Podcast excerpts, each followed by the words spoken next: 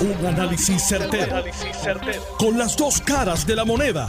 Donde los que saben no tienen miedo a venir. tienen miedo a venir. Esto es el podcast de Análisis 630 con Enrique Quique Cruz. Quiero comenzar con un tema que no está dentro de los titulares, pero tiene que ver con el, el College Board. Claro. Tú fuiste rector. Sí. Eh, de recinto en Puerto Rico. Sí. En la Universidad Ana Geméndez. Y fuiste también este rector de recinto en los Estados Unidos, en uno de los, de los eh, recintos que tiene allá. Y como educador y persona experimentada en esto, ¿cuál es tu posición al respecto de College Board o no College Board? Pues mira, aquí que me parece una pregunta excelente. Eh, yo creo que en, muchos ámbitos, no solamente en el ámbito eh, académico, en muchos ámbitos nosotros hacemos cosas más por historia y por costumbre que por razón. Y los otros días escuché una, una frase bien interesante eh, que dice que muchas veces nos oponemos a cosas sin saber qué estamos favoreciendo con esa oposición. Así que es bueno que hagas la pregunta y es bueno que traigas el tema a colación porque nos permite develar una discusión que, que incluso ni se ha dado porque la gente parte de la premisa que como desde los siglos, no sé, desde el primer siglo antes de Cristo, estamos cogiendo el College Board, ese examen es necesario y todo el mundo lo tiene que tomar para poder admitir, eh, para ser admitido a la universidad. Y con eso, pues podemos hablar de del SAT, que es el equivalente en Estados Unidos y demás. Bueno, dicho eso, hace tiempo, no te voy a decir hace poco tiempo, hace tiempo, universidades en Estados Unidos de gran renombre, NYU y otras, George Washington, eh, George Mason University, American University, empezaron a dejar de solicitar exámenes como el GRE para ser admitido a programas graduados. Y eso causó una revolución, porque dice, pero ¿cómo no lo vas a solicitar? Bueno, porque no lo necesito, porque, porque no lo necesito, punto. Hay otros indicadores de excelencia académica en el estudiante que yo puedo utilizar para validar que este estudiante candidato a un programa X o Y va a ejecutar adecuadamente y no necesito entonces que, tomen el, el GRE. Con eso, entonces empezaron otras universidades, también universidades importantes, a decir, bueno, pues yo no voy a pedir el SAT para solicitar, digo, para admitir estudiantes de bachillerato. Y poco a poco empezó todo un movimiento que lo que básicamente se fundamentaba en que el examen era más bien un criterio que históricamente se había utilizado, pero que habían otras evidencias de las capacidades del estudiante, de, la, de las destrezas que ese estudiante tenía para ser exitoso. Al final del día, ¿para qué es el examen? El examen para lo que sirve es para yo evidenciar cuál es la posibilidad de éxito que puede tener un estudiante en, en su carrera académica, bien sea en bachillerato o en un programa graduado de maestría o de doctorado, pero muchas universidades empezaron a darse cuenta que aparentemente el examen dejó de ser un buen predictor del éxito. Eh, que un estudiante que podía partir el examen en 10, de repente no se acoplaba al ambiente universitario porque esa no era ni su meta, ni su intención, ni su deseo. Más bien estaba estudiando porque en su casa se lo pedían, porque era una tradición o lo que fuera. Eh, y empezaron a inclinarse a otras cosas. Aquí en Puerto Rico, ¿qué ha ocurrido? Eh, mi experiencia dentro de la universidad ha sido muy particular y es que nosotros hace muchos años somos College Board Optional. Eso lo que quiere decir en español es que el estudiante que ya tomó el College Board, si eso es lo que quiere presentar, presenta lo que no hay ningún problema. Pero si tú no tomaste el College Board, eso no va a paralizar tu admisión a la institución. Tú entras, obviamente me tienes que traer tus transcripciones de crédito y tienes que pasar por el, proceso de entrevista y lo que fuera. Eh, y te vamos a dar entonces una prueba de ubicación en la universidad que para lo que sirve es para determinar a qué curso tú vas a ir. Supongamos que eh, en esa prueba de ubicación tú sales muy bien en inglés, pues obviamente no vas a tomar el inglés 101, tú sabes, te vas a ir al inglés 201 o, al que fuera, el número que sea, ¿no? Eh, y cumples con tus requisitos.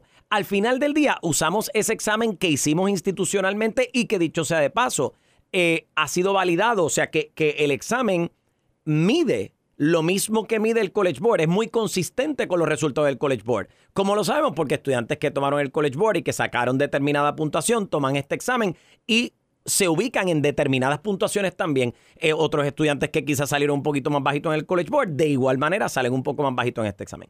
Así que, ¿cuál es mi posición? Que era tu pregunta aquí, que yo creo que tenemos que romper con los esquemas de la historia. No todo, claro, hay algunas cosas que, que pues obviamente hacemos porque, porque, porque son los predictores adecuados, porque son los indicadores adecuados que nos permiten ver eh, un poco cómo, cómo la gente va a hacer eh, en el futuro pero hay otras cosas que cambian y que realmente nos hemos dado cuenta que no necesariamente tienes que mantenerte quizás en ese esquema del College Board obligatorio, porque hay otras cosas que han cambiado. ¿Cuál es el problema con, digamos, Universidad de Puerto Rico? Eh, la inflexibilidad. El problema, y yo adoro la Universidad de Puerto Rico, yo soy producto de la Universidad de Puerto Rico a nivel de bachillerato y a nivel de escuela de derecho. Maestría y doctorado no, eso lo hice fuera de Puerto Rico, pero, pero, pero mi escuela de derecho y mi, mi bachillerato lo hice en la UPR. Lo que a mí me afecta de la UPR, Quique, es que, ¿verdad? Yo no tengo ningún miedo a decir, yo entré a la UPR en el 1993, llevo casi 30 años de haber eh, eh, entrado a la universidad y ayudando a estudiantes a entrar a la Universidad de Puerto Rico hoy día, los procesos siguen siendo exactamente iguales a como eran hace 30 años cuando nos quejábamos de los procesos. Ese es el problema.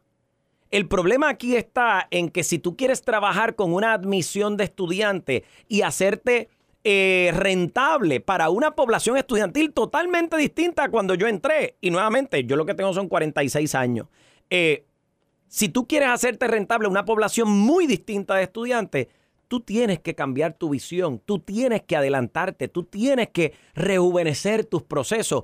Y vamos, más vale tarde que nunca. Pero a UPR se le está haciendo tarde en ese proceso de rejuvenecerse y pensar en otros modelos y otras metodologías. Eh, no, no hace falta el College Board para admitir a estudiantes.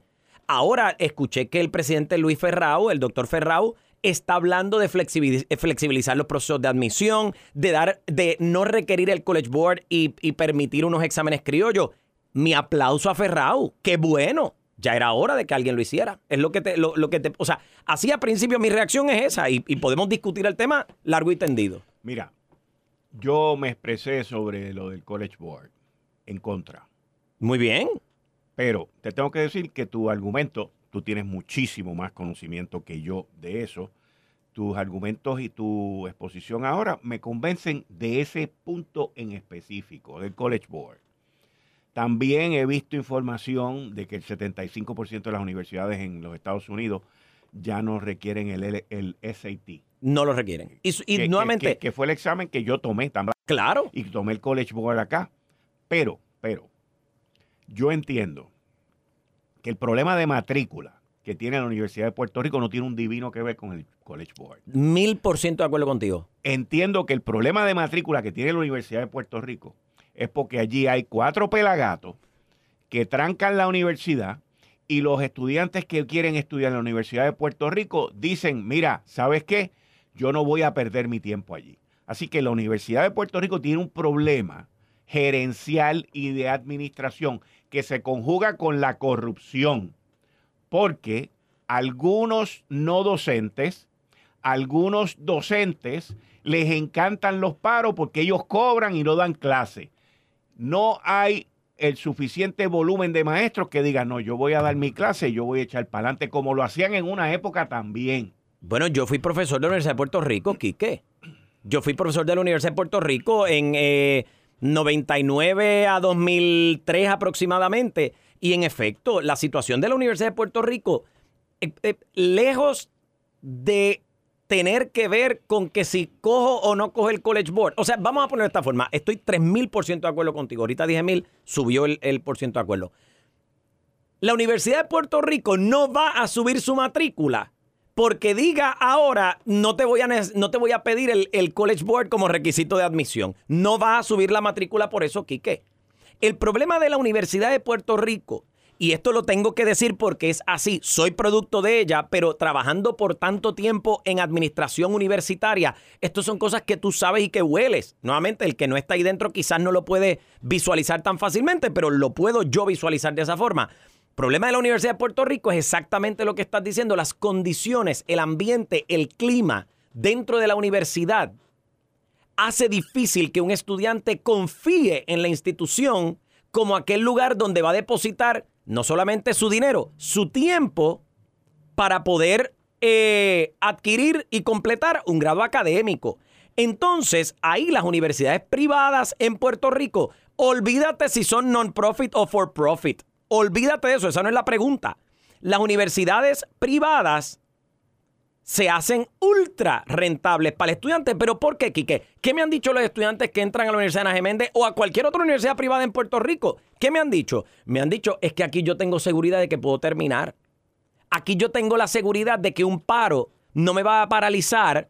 Eh, no me va a paralizar mi, carrera académica. Yo recuerdo, Quique, yo vine a, la Universidad de Puerto Rico, hice el bachillerato, terminé, se entré en el 93, terminé en el 96, me fui para Estados Unidos, en Penn State hice maestría, doctorado, así, ta, ta, ta, de corrido. Vine a Puerto Rico y cuando pisé la escuela de Derecho, otra huelga me paralizó a mí el, el proceso de estudiar escuela de Derecho.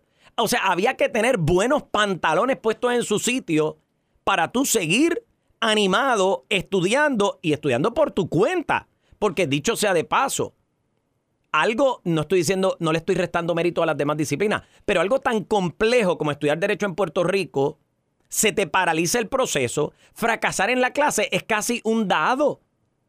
Y se prohíbe que los profesores entonces trabajen con, con sus estudiantes por fuera, porque estás para los efectos prácticos rompiendo el paro, ¿no?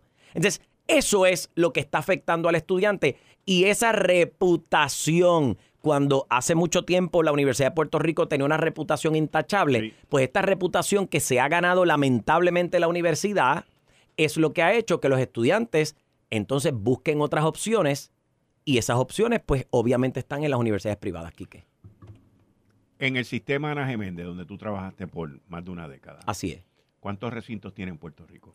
El sistema Ana Geméndez tiene tres recintos en Puerto Rico y nueve centros universitarios en Puerto Rico. En Puerto Rico. Y cada recinto, te pregunto, ¿tiene su propio examen? No. ¿Verdad que no? No. Ok, porque una de las propuestas en la Universidad de Puerto Rico, aparte del College Board, es que cada recinto tenga su propio examen. Yo personalmente en esa dudo que me cambien la manera de pensar. Tú me cambiaste la del College Board, pero acepto el que se elimine el College Board porque he visto la tendencia. Y nunca he tenido problema en este programa o en mi vida personal con cambiar de opinión y rectificarme cuando me lo presentan y me lo explican, como lo estoy haciendo ahora. Con lo que yo no estoy de acuerdo es que se bajen los índices académicos y los estándares. De acuerdo 100% de nuevo. Y que se midan las destrezas que tiene ese estudiante porque también le puedes dar cursos en la universidad que remedien las deficiencias que tiene para que ese estudiante luego entre en el currículo regular y eso son oportunidades de ingresos adicionales para la Universidad de Puerto Rico, ¿correcto? Y, y sí, la respuesta a la pregunta es definitivamente sí. Ahora, tenemos que mirar también la otra cara de la moneda. Yo como institución sin fines de lucro tengo una responsabilidad con el país. Eso es lo que me hace a mí una institución sin fines de lucro. Yo no trabajo, ni trabajé, ni he trabajado y no creo que trabajaré para una institución académica con fines de lucro porque la mirada es distinta. Una institución sin fines de lucro académica quiere aportar al país a través de quién? De los estudiantes. Por tal razón, mi compromiso es con los estudiantes, no es con el bolsillo. Entonces, yo no estoy pensando en que si voy a generar dinero o no voy a generar dinero. Eso no es lo que yo estoy pensando. Yo lo que estoy pensando es cómo yo creo un ambiente académico adecuado para los estudiantes, para que el estudiante pueda venir, completar su carrera académica en una época en la que la educación está siendo atacada tan visceralmente. Porque digo, hay que decirlo, no solamente es el, tema de la educación en Puerto Rico y que si están o no están listas las escuelas, that goes beyond the question. Eso supera la pregunta. El asunto es que aquí se está cuestionando si estudiar vale la pena, si es rentable tener un, grado académico. Entonces tú dices, señor, mi trabajo es asegurarme de crear un ambiente para que el estudiante que entra pueda terminar satisfactoriamente. Entonces, ¿qué quiero decir con esto? Con esto lo que te quiero decir es que yo tengo que buscar buenos indicadores para decirle al estudiante con absoluta honestidad, con manos limpias, mira, tú podrías tener éxito en esta carrera. Para ponerte un ejemplo bien sencillo, que yo tengo estudiantes que quieren estudiar en eh, enfermería, pues porque les llama la atención la profesión, porque es algo que ellos quisieran hacer y demás. Pero vienen a la universidad, como tú muy bien, con unos índices académicos muy bajos, con un, un aprovechamiento académico particularmente en el área de la ciencia y las matemáticas muy bajos. Entonces, ¿qué pasa? Que si yo bajo el estándar de admisión en ese sentido, para decirte, acepto un estudiante con un promedio de, por decir, dos puntos, que sé, un promedio de dos puntos, que en las clases de matemática y de ciencia me ha sacado D y C, ese estudiante probablemente no va a ser exitoso en su programa de enfermería. Pues ¿por qué lo voy a admitir? ¿Por tener un número más y por cobrarle? Eso no tiene sentido. Entonces, estoy 3000% otra vez 3000% de acuerdo contigo. No tiene ningún sentido tú decir, voy a subir la matrícula bajando los índices. Pero, ¿y qué, ¿y qué servicio tú le estás haciendo al estudiante bajándole el índice? Le estás mintiendo al estudiante diciéndole, tú que sabes que, hemos reconocido que por lo menos el área de las matemáticas y la ciencia no es tu área, yo te voy a admitir como quieras si al final del día eh, lo que yo necesito es la matrícula y el dinero. No, señor. Tú séle honesto al estudiante y dile, mira, según tu ejecutoria académica a través de los años, matemática y ciencia no es tu área, pero yo te voy a ayudar a encontrar cuál sí es tu área. Yo puedo entender que a ti te gusta la enfermería, pero por lo que estamos viendo, no te estoy quitando, fíjate, no te estoy quitando de estudiar y no te estoy quitando de estudiar lo que tú quieres. Vamos a movernos quizás a coger unas clases remediales en ciencia. Y claro que tiene sentido lo que dijiste ahorita, tiene total sentido. Vamos a tomar entonces, porque claro, no te voy a mandar a la química orgánica de primer año para que te escocotes igual si te estás escocotando en química todos los años de la escuela superior. No tiene sentido alguno.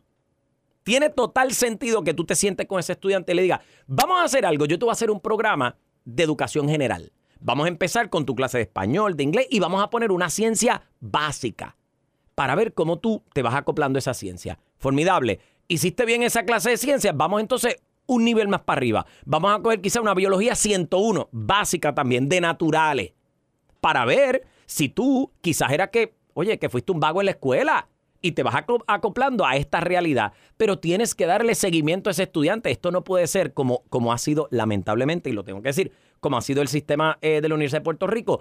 Entramos con, oye, que fue mi experiencia, entramos como rece y vemos a ver quién sobrevive. Porque yo recuerdo Gracias a Dios yo salí muy bien en la universidad y tuve excelentes profesores y profesoras. Pero, pero tuve que sobrevivir una cantidad de situaciones en bachillerato que hoy día, el estudiante de hoy día, no tiene la estamina para sobrevivir. El, el, ambiente tiene que ser distinto y la UPR tiene que cambiar. Que la queremos salvar, oye, me paro allí con la Universidad de Puerto Rico a salvarla, pero tenemos que cambiar las cosas. De otra forma, no vamos para ningún lado. Y estoy dispuesto a cambiarlas con el equipo que sea. Pero de, de, de, de esto no ocurrir, olvídate de hablar de salvar a la Universidad de Puerto Rico. Vamos literalmente rumbo al atolladero. ¿Tu doctorado es en? Política, en ciencia política. Ok, ¿y tu maestría? En política también. Y tienes el Juris Doctor, o sea, eres licenciado, abogado. Sí. Yo tengo el bachillerato, lo hice en Universidad de Puerto Rico en ciencia política. La maestría y el doctorado lo hice en, en Penn State University en ciencia política. Mi especialidad particularmente es psicología política, estadística y metodología de investigación. Es lo que, lo que me enfoqué más en la parte de la investigación política que en la parte de la teoría política, por decirlo de una forma. ¿Y cómo caíste en la educación? Porque yo creo que yo nací con esa vena en, a, través del cuerpo entero. Yo he sido educador toda la vida. Yo te aseguro que yo no nací para hacer otra cosa que no sea ser educador. Porque mira cómo eh, eh, entré a derecho para enseñar derecho. Ahí ustedes están escuchando al licenciado Ángel Toledo, que está conmigo aquí todos los viernes de 5 a 6 de la tarde. Tú estás escuchando Análisis 630. Yo soy Enrique Quique Cruz y estoy aquí de lunes a viernes de 5 a 7. Te invito a que te suscribas a mi canal de YouTube bajo Enrique Quique Cruz y te suscribas y le dejas la campanita para la alerta. También te invito a que te suscribas al canal de YouTube de Noti1 y a las redes sociales de Noti1. Yo por mi parte voy a una pausa y regreso inmediatamente con ustedes aquí en Análisis 630. Regreso en breve. Eh, estás escuchando el podcast de Noti1. Análisis 630 con Enrique Quique Cruz. De regreso aquí en Análisis 630 hoy viernes 2 de septiembre del 2022. Yo estoy aquí de lunes a viernes de 5 a 7, hoy con el licenciado Ángel Toledo, excusado. Está el senador Juan Zaragoza, que hoy no pudo estar con nosotros. Y a las 6 de la tarde, pues viene el gabinete de los viernes Juan Luis Camacho, Gary Rodríguez y Anthony Maceira. Continúo como todos los viernes de 5 a 6 con el licenciado Ángel Toledo. Ángel, tengo tres temas que, quiero discutir en esta próxima media hora. Uno, la declaración de quiebra del hospital, ex hospital pediátrico eh, San Jorge. Dos, la información que sale sobre la encuesta que pagó Julio Herrera Belutini eh, para la campaña de Wanda Vázquez, que de antemano te digo es un fiasco, la encuesta esa mis queridas amigas, amigos, Joan Isabel González del periódico El Nuevo Día escribió un artículo porque tuvo oportunidad de revisar la famosa encuesta.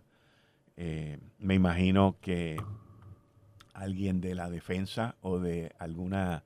De la defensa de Wanda Vázquez no fue, porque a mí me daría vergüenza eh, esa encuesta.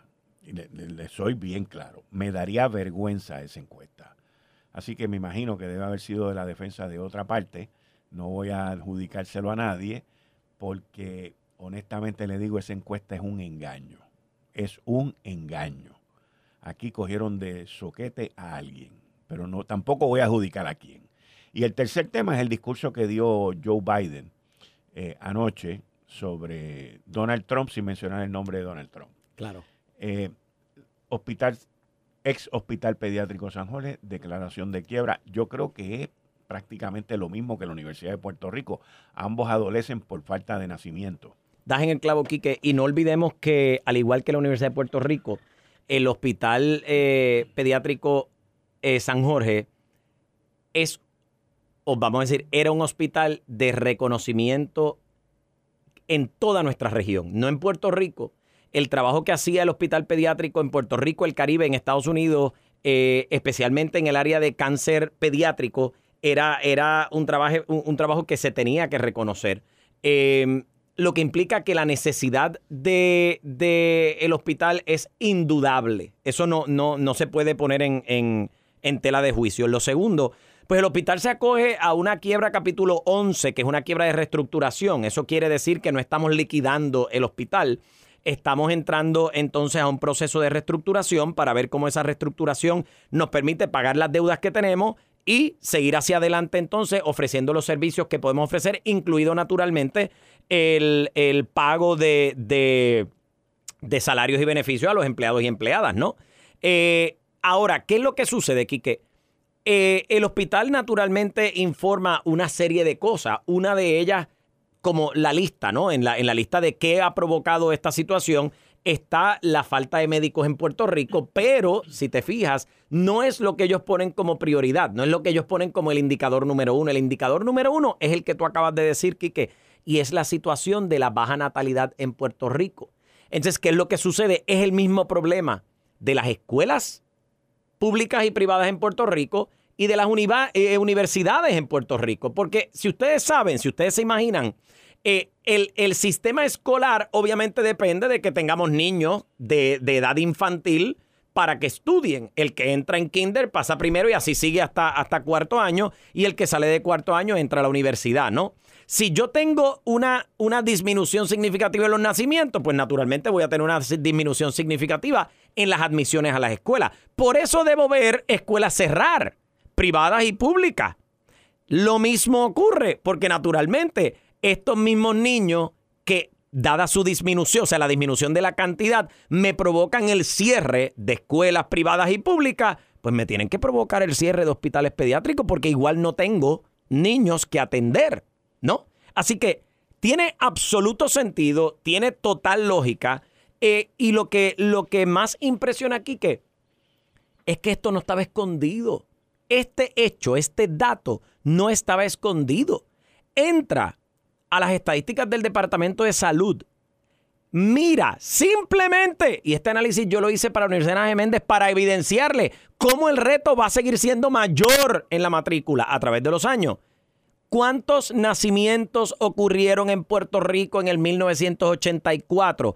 Y todos los años después del 84, el 85, 86, 87, 88, por ahí para abajo, hasta el 2019. Míralos, míralos. Y mira el de, o sea, es una, una línea en descenso vertiginoso. No es un descenso así de poquito a poco. No, no, no. Son descensos de cantazo. Pocos años, pocos años entre el 84 y el 89 hubo un pequeño incremento en, el nacimiento de año anterior, pero la gran mayoría de los años entre el 84 al 2019 ha sido menos nacimientos que el año anterior. Entonces, para ponerte, y, a estos son números estimados, no, ¿verdad? Porque no me acuerdo del número específico, pero el número de nacimientos en Puerto Rico para el 2000, eh, para el 1984 estaba en los 67 mil aproximadamente. El número de nacimientos en Puerto Rico para el 2019 estaba en 19 mil niños. No estamos hablando de una reducción de mil, estamos hablando de una reducción de miles. Y obviamente, si mis escuelas dependen de esto y yo no tengo nacimiento, no tengo niños suficientes para educar, ¿cómo voy a mantener escuelas abiertas? ¿Cómo voy a mantener escuelas privadas abiertas? No tengo matrícula. ¿Cómo voy a mantener universidades rentables? Y obviamente, ¿cómo voy a mantener hospitales pediátricos que sean exclusivamente para tratamiento de niños si no tengo niños? Por otro lado, el Hospital San Lucas de Ponce adquiere el antiguo Hospital San Gerardo en Cupey, que es del grupo IMA, y te das cuenta de que el sistema hospitalario privado en Puerto Rico está en crisis, pero solamente un sector. Porque tú puedes dividir los sistemas privados hospitalarios en Puerto Rico de dos maneras. Los que son non-profit, que son para no ganancia, que son fundaciones o organizaciones que no son de negocio, de ganancia, y los que son privados de ganancia. En su gran mayoría, los hospitales privados que son de ganancia están en una crisis financiera brutal. La pandemia, parte de la razón de todo esto, y aquellos que se dedican a, a hospitales de niños, adolescentes y todo este tipo de cosas, pues la población simple y sencillamente no está ahí. De acuerdo. Así que la crisis de salud incluye también una crisis financiera y económica en el sector de los hospitales. Mucha gente puede venir y echarle la culpa también a los planes médicos por esto, pero no son los únicos culpables de la crisis que estamos viviendo aquí. Claro, y aquí hay que pensar, que y brevemente te comento, la, la población está haciéndose mayor y más adulta, y obviamente digo, no, esto no es obvio, pero digamos que existe una posibilidad mayor de que uno deba recibir unos tratamientos médicos más especializados a medida va... Eh, a medida las piezas se van poniendo un poquito más viejas aquí, que porque se van poniendo más viejas en algún momento y hay que ver, hay que ver cómo las resolvemos y cómo la, le, sacamos el modo para que funcionen. Eso quiere decir que una población envejeciente no está tampoco garantizando el sostenimiento de los hospitales. Bueno, lo que pasa es que los hospitales y los eh, proveedores de servicio. Claro. Y te voy a dar un ejemplo. El Hospital San Jorge. Claro. ¿Ok? Dejó de ser un hospital pediátrico. No hay los niños. No existe la población. Lo, tú lo acabas de decir, los por cierta natalidad y todo ese tipo de cosas. Pero entonces, ¿cuál es la otra población que está creciendo? La que tú acabas de mencionar ahora. De acuerdo. La de los envejecientes pues entonces te deberías de convertir en un, en vez de un Children Hospital, en un Oldie Hospital. Seguro. ¿Entiendes? Para, no te estoy, te lo digo porque tú te tienes que ajustar a las tendencias poblacionales. Te reinventas, claro que sí. Y entonces, Geriatric Hospital, en vez de Children Hospital, geriátrico, porque no hay de otra. ¿Dónde es que está la población grande? En los adultos de mayores de 50 años. Claro. Pues te tiene, digo, yo no soy este experto en esa área, pero en términos de vender algo, ahí yo soy experto. Bueno, y, creo, por lo menos me estás vendiendo el producto a mí, y yo lo creo. yo lo veo así. ¿Está bien? Yo lo veo así. Ahora, ¿cómo le vendieron a la exgobernadora Wanda Vázquez, cambiando el tema, una encuesta que según el pliego acusatorio, uno de ellos, decía que esta encuesta costó doscientos y pico de mil dólares? Quiero, mis queridas amigas, amigos, decirles que a base de los datos, que he leído en el artículo de Joan Isabel. Yo, a base de esos datos que aparecen ahí y a base de esa encuesta que aparece ahí, donde solamente fueron 1.500 los encuestados, eso no vale 200 y pico mil pesos. No vale 200 y pico mil pesos. Peor aún, peor aún, tiene un por ciento de indecisos de 11%. Eso no vale. Eso es un sondeo casi. Con 11% de indecisos, eso es un sondeo. Eso es la segunda falla que tiene esa encuesta. Tercera falla que tiene la encuesta, que para llenarle el ojo a la exgobernadora, porque es para llenarle el ojo, se ve. Estoy analizando el artículo de Joan Isabel González, de la información que ella sacó de esa encuesta, supuesta encuesta, que pagó Julio Herrera Belutini, que luego que la presentan, al otro día nombraron al Víctor este, where's Víctor? ¿Dónde está Víctor? Hmm. A la oficina de instituciones financieras. Escuche esto, fueron 1.500 los encuestados. Es una porquería para una encuesta, para, una encuesta tan importante y tan costosa como esta. 1.500 los encuestados. 11% de indeciso.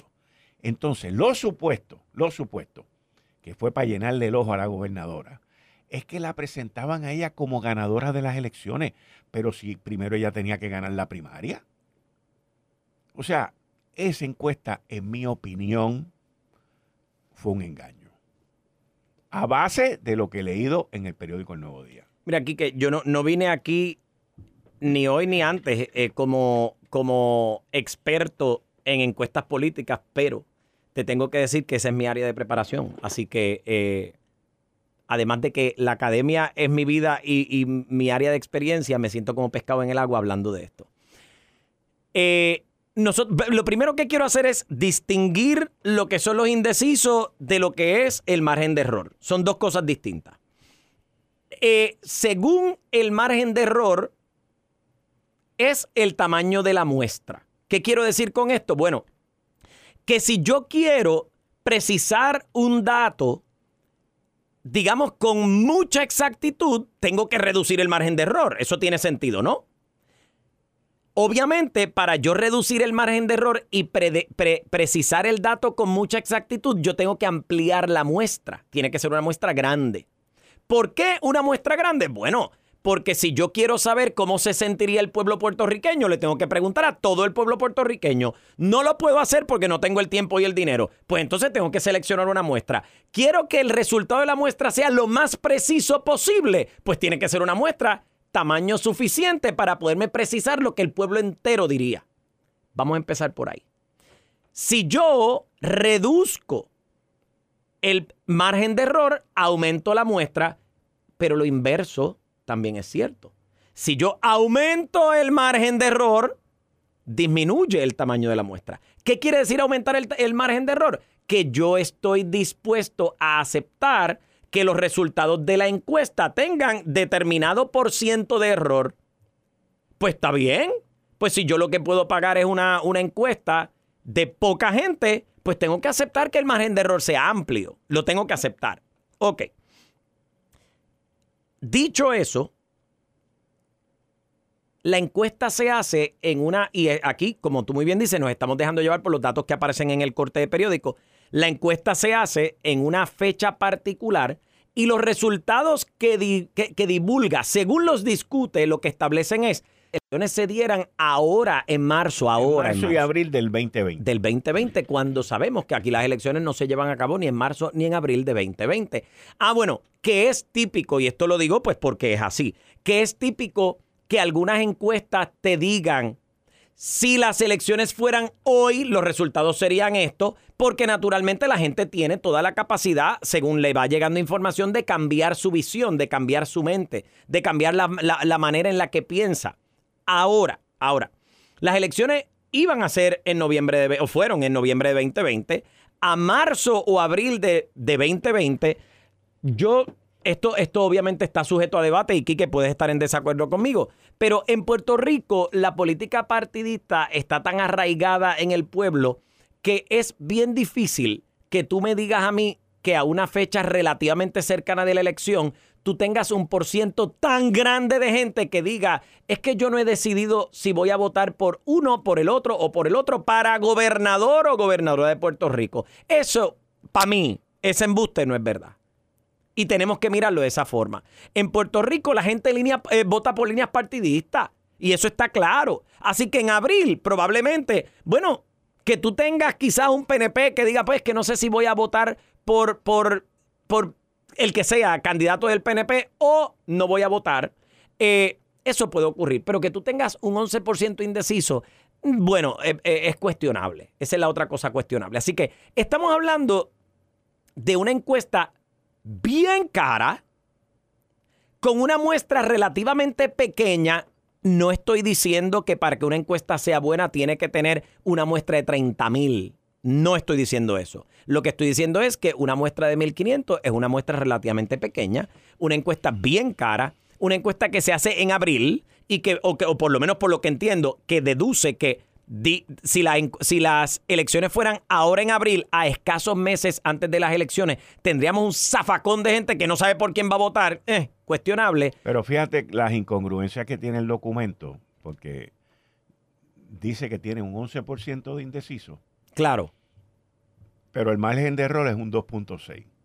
Ahí hay como que una matemática invertida. Pues porque el margen de error es un margen de error aceptable. Aceptable, muy aceptable. Lo que no es aceptable es el 11% de los indecisos. No, en Puerto Rico. Y entonces, la encuesta que examina el periódico El Nuevo Día, que pidió a la compañía que se supone que la haya hecho, le pidió por escrito que certificaran que era esa y no recibieron contestación.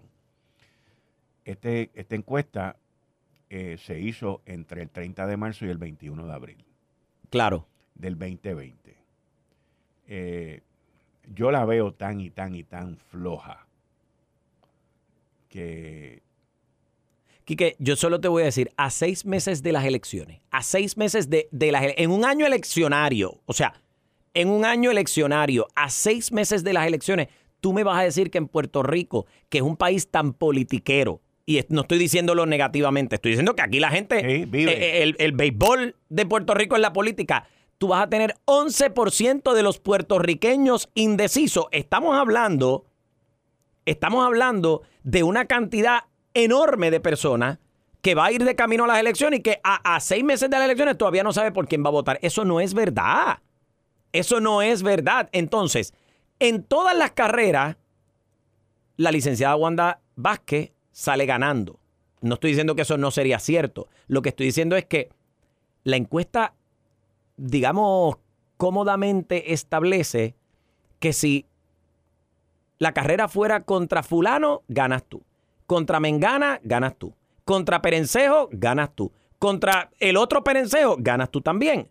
Y lo que más interesante que le dice a la exgobernadora para la fecha de esa, de esa encuesta, Quique, que si hiciéramos la encuesta, la primaria hoy, le ganas a Pierluisi y mira que el resultado de la primaria fue exactamente igual, pero al revés. Exactamente igual que como dice la encuesta, pero al revés. Le está diciendo a Wanda, sacarías tú 52% y él el 28%, ¿no? El, restante, ¿no? Eh, ahí la matemática se me... Se 30 y pico. 30, sí. Eh, ¿Y por cuánto ganó Pierluisi? Eso es lo que nos tenemos que preguntar. O sea, Pierluisi sacó... el propósito de la encuesta era que nombraran al tipo que él quería allí. Y sabes cuál es el problema aquí, que mi preocupación, mi preocupación con esto, eh, mi preocupación con esto es que olvídate del resultado de la encuesta, olvídate de por cuánto ganó Pierluisi la primaria, Olvídate de que si Wanda ganaba o no ganaba, olvídate de eso. Lo que quieren hacer con la encuesta es darle motivo a la exgobernadora para sentarse a la mesa con Herrera Bellutini para negociar lo que sea que hubiera que negociar. O sea, aquí lo que está pasando es que si, si, si Wanda ganaba con 52 y Pierluisi con 48 las primarias, y eso es lo que dice la encuesta que iba a ocurrir, aunque haya ocurrido a la inversa. Y en las elecciones, Wanda, tú ganas las elecciones, te estoy dando, lo que quieren establecer es, a seis meses de las elecciones, tú tienes un motivo para querer hacer todo este andamiaje, querer hacer toda esta estructura, querer sentarte en, en esta conspiración, porque te quiero decir que ganas las primarias y ganas las elecciones. Así que dame lo que te estoy pidiendo. Exacto. Eso es lo que ellos quieren poder decir en el tribunal. Así que no se echen para atrás y crean que esto viene simplemente para dejarnos saber lo que la encuesta quería decir. No, señor. La encuesta pone 52 en la primaria PNP, 52 Wanda Vázquez, 36 Pierluisi. ¿Y el resto de la gente dónde está? Porque nos falta bueno, gente. hay un 11% de indeciso. Ah, pues ahí tú sabes. Y, y apenas el 1% expresaba interés por otro candidato. Pues entonces, eso es lo que quiere decir, Quique. De nuevo, olvídate de los resultados de la encuesta porque eso no es lo que, lo que Fiscalía quiere que tú te enteres. La Fiscalía no quiere que el pueblo de Puerto Rico no, le importa que la gente se entere del resultado de la encuesta. Fiscalía lo que te está diciendo, así entre líneas, si leemos entre líneas, lo que te está diciendo es, we have the motive. If you're questioning motive, aquí tengo el motivo, aquí tengo la causa, aquí tengo el incentivo que tenía la ex gobernadora para meterse en todo este andamiaje de conspiración y de corrupción y de la vaina. De alguna forma tienen que establecer que la exgobernadora estaba vinculada. Sí, o sea, obviamente la defensa tendrá que decir, ella no estaba metida en eso, ella no sabe de eso. ¿Y qué quiere decir la fiscalía? Aquí tenía el motivo. Si, si todo el mundo le estaba diciendo que iba a ganar, pues claro que le conviene. Y que el tipo le iba a dar dos millones de pesos para la campaña. Pues con más razón. Eso es lo que quieren decir. Yo no estoy diciendo Sí, que sea no, la verdad. no, no, pero eso es lo que Fiscalía quiere decir. Cambiando el tema, también que tiene que ver con las próximas elecciones, Joe Biden anoche dio un discurso de 24 minutos en Filadelfia. Eh, el, el setting, el ambiente, el escenario. eh, aquí fue donde los fundadores, la democracia, esto, lo otro, para aquí, para allá. Y, y entonces empieza a caerle encima a los republicanos de Trump y los, pues, los MAGA, Make America Great Again, y que estamos en el umbral y que tenemos que defender esto y que tenemos que, que defender la democracia. Claramente, yo, yo te digo, yo esperaba otro tipo de discurso, pero de momento pues me encuentro con esto. Estamos a septiembre primero, ayer. O sea, todavía falta septiembre, octubre, son 60 días para las elecciones Claro. donde se espera que la Cámara la pierdan. Y yo entiendo que el Senado lo van a perder también.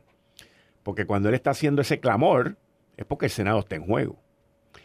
La Cámara trataron de salvarla, Nancy Pelosi trató de salvar su presidencia con Taiwán.